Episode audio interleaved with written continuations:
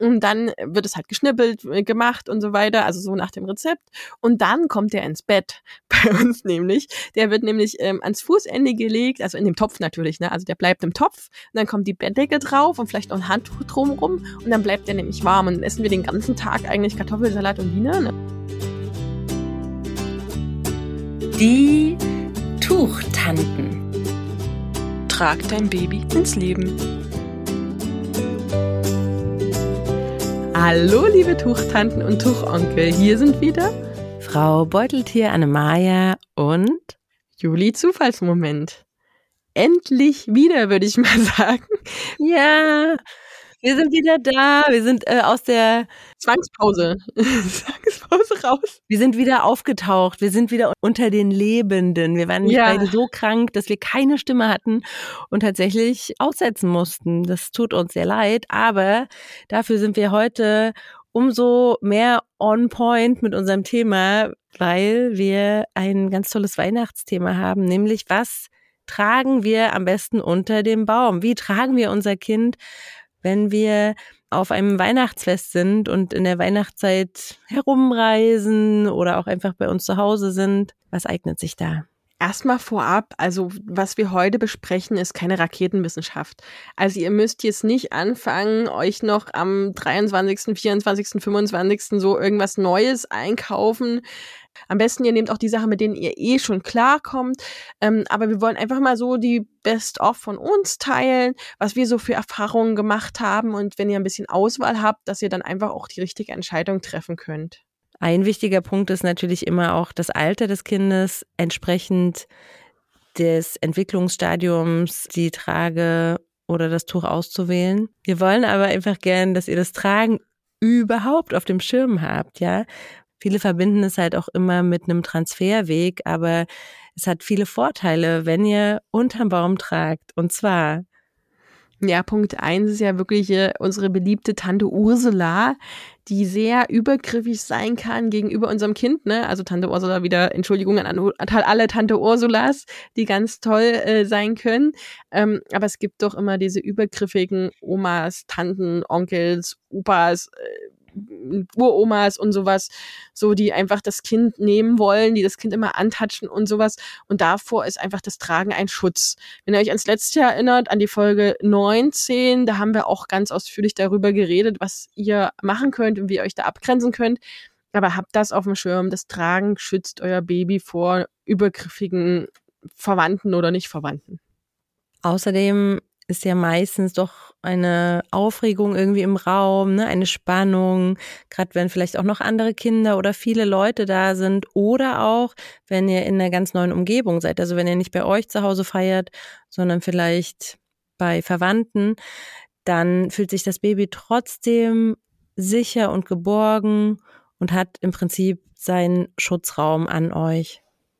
Und das gilt ja auch, wenn man zum Beispiel zur ähm, Christfesper geht oder zum Krippenspiel. Auch da ist euer Kind, da, da sind sogar die Transferwege wichtig, aber auch in dem Raum sozusagen, der es kann kalt sein, ne? Das sind ja oft diese alten kalten Kirchen, je nachdem, wo ihr hingeht. Mm, da ist euer Kind nochmal gewärmt und es hat eben auch diesen Rückzugsraum. Und bei Krabbelkindern hat's nochmal den Vorteil, dass ihr Gefahren ausschließt. Das kann natürlich der Weihnachtsbaum sein, der irgendwie vorm Umfallen geschützt wird oder weiß ich nicht, dass irgendwas abgezogen wird. Übrigens ein extra Tipp, ich habe letztens gelesen, wenn man den Baum an der, äh, an, an der Decke festmacht, ist er nochmal extra gesichert. Wie denn das? Also einfach oben aufhängen, also indem man oben einen Haken reinmacht und den Baum an sich nochmal dort aufhängt. So. Mm. Aber also es ist wirklich mit Krabbelkindern ein Problem, finde ich, so ein Weihnachtsbaum. Kommt auch immer darauf an, wie stabil der Christbaumständer, der Weihnachtsbaumständer ist, ne? Manche haben ja auch tatsächlich echte Kerzen oder auch generell, ja, wenn irgendwo anders Kerzen sind. Also wenn ich mir das vorstelle, in so einem festlich geschmückten Weihnachtsstüblein, da ist ja einiges, was so Krabbelkinder ähm, sich doch vielleicht gerne mal greifen. Oder auch unausgepackte Geschenke, also die da schon zur Deko liegen oder so. Oder wir haben das auch immer, diese Weihnachtsteller, die stehen ja unterm Baum und die sind dann voller Nüsschen und Mandarinen und Schokolade und so. Ja, also da habt ihr einfach das Kind andersrum in Sicherheit. Also ihr schützt die anderen Dinge vor dem Krabbelkind. Ja, und dann würde ich sagen, besprechen wir mal, was wir so für Erfahrungen gesammelt haben. Die sind nämlich wieder sehr unterschiedlich. Mein erster Gedanke war, Annemaja, was wollen wir da machen? Man nimmt doch die ganz normale Trage, das ganz normale Tuch. Aber wenn ich so drüber nachdenke, ich habe tatsächlich nicht also ich habe ja eine sehr große Auswahl an Tüchern immer gehabt und ich habe nicht irgendein Tuch genommen, sondern ich habe wirklich immer das schickste Tuch genommen. Also von Glitzer, es gibt Tücher mit Glitzer, ne? Spoiler, ich liebe Tücher mit Glitzer. Ähm, bis, ähm, ich habe zum Beispiel von Osha dieses Starry Night, ich weiß nicht, ob ihr dieses Motiv kennt, das ist auch so ein ganz schickes, tolles, mit so Silberfeen, sage ich mal, so ein Tuch. Es gibt einfach ähm, passend zum Kleid die Tücher, also ich habe eigentlich Weihnachten immer ein schickes Kleid angehabt, was ich schönes schwarzes Kleid und dazu dann ein dunkles Tuch, so dass man so ein bisschen aufgewertet und schick war. Und dann noch ein schönes Finish. Das heißt, ich habe hm, eigentlich auch immer ein relativ langes Tuch genommen, meine Lieblingsbindeweisen gemacht, also zum Beispiel eine Wickelkreuztrage oder den Double Hammock, das sind einfach meine Lieblinge und habe dann aber mit einem längeren Tuch das gemacht, um das Ganze noch so einzudrehen oder mit Ringen so zu verzieren und bei der Wickelkreuztrage nochmal so hm, zur Seite zu gehen, ne? so, so Finishes heißt das halt, also dass man einfach ein wunderschönes Ende sich zaubert, dass es einfach nochmal ein bisschen schicker aussieht. Das war so der erste Gedanke von mir immer, wie passt es zusammen und wie mache ich es besonders schick? Anna-Maja ist da, glaube ich, eher praktischer.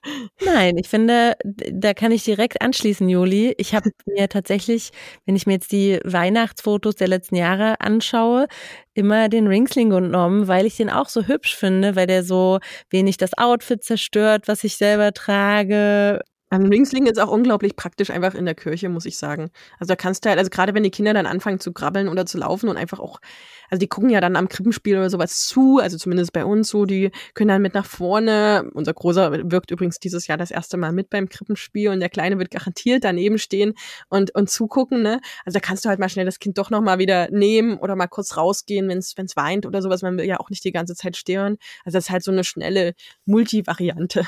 Und der Ringsing hat aber auch den Vorteil, dass es wenig Stoff ist. Mhm. Also nicht nur, dass es das Outfit nicht zerstört, wenn wir jetzt mal von wir sind drinnen ausgehen, wir sind in einem Raum, da ist es ja dann auch oft auch sehr warm. Also bei meinen Eltern zum Beispiel, die haben einen Kamin. Wir ziehen uns dann mit jedem Geschenk, was wir auspacken, ein bisschen mehr aus, weil es irgendwie immer wärmer wird durch diesen Kamin und die, die Leute, die auch in dem Raum sind.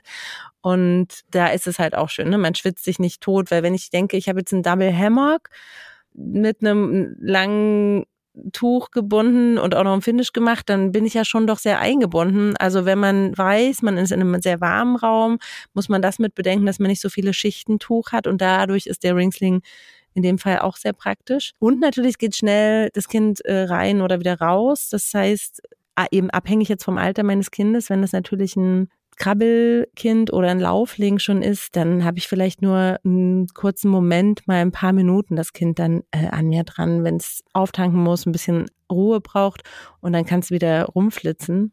Also da sind die Vorteile vom Ringsling.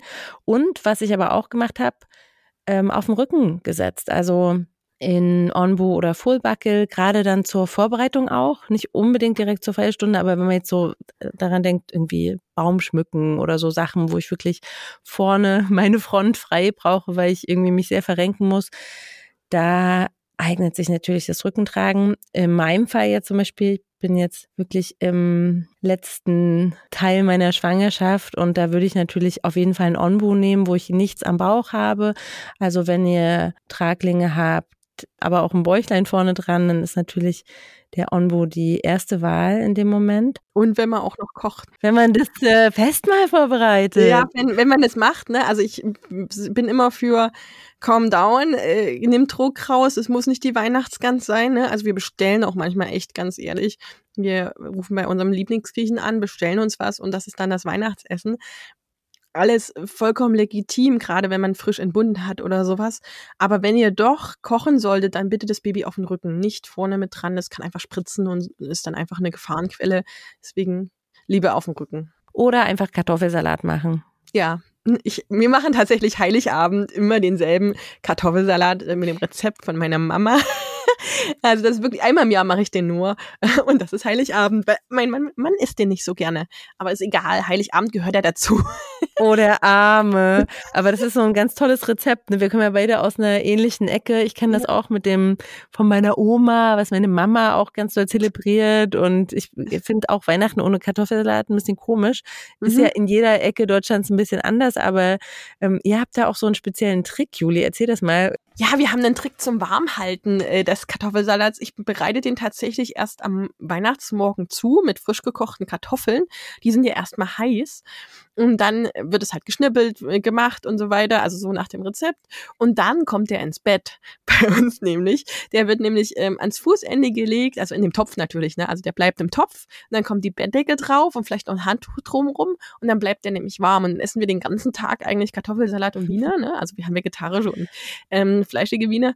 Ähm, und dann ist der den ganzen Tag verfügbar und zwar immer wohl temperiert. Also er ist dann noch so leicht lauwarm und ist dann genau richtig, wenn man den essen möchte. Und am nächsten Tag ist er dann kalt und dann kann man sich noch ein Spiegelei dazu machen. und dein Mann hat dann echt genug wahrscheinlich, wenn er ein, wenn er zwei Tage lang Kartoffelsalat hat. Also am nächsten Tag ist der Kartoffelsalat dann meins, der Rest. Juli, ich würde sagen, das Rezept für den Kartoffelsalat können wir mit in die Shownotes packen, oder? ja, können wir machen. Und eine letzte Möglichkeit, die ich euch auch empfehlen kann, an den Feiertagen, wenn ihr euer Kind tragen wollt und schon auf dem Rücken seid, ja, also wir haben ja zum Rückentragen auch schon einige Folgen gemacht, aber ungefähr um den dritten Monat ist ein guter Moment, wenn ihr euren Tragling auf den Rücken packen wollt. Und da eignen sich tatsächlich sehr kurze Tragetücher für eine Shorty-Bindeweise auf dem Rücken. Da habt ihr auch nicht viel Stoff. Und das ist dann natürlich nicht für drei Stunden am Stück, aber es sieht sehr hübsch aus. Mit einem Finish. Stimmt, ihr könnt da auch einen Finish machen. Ihr habt einfach vorne die Hände frei und das Kind kann ganz viel sehen auf dem Rücken und hat trotzdem den geschützten Raum. Ja, wir sind schon voller Vorfreude, ihr merkt es. Und wir wünschen euch von Herzen eine ganz kuschelige Trageweihnachtszeit. Unser Alltag ist Ihre Kindheit. Ihre Kindheit ist aber auch unser Alltag, den wir uns durchs Tragen erleichtern.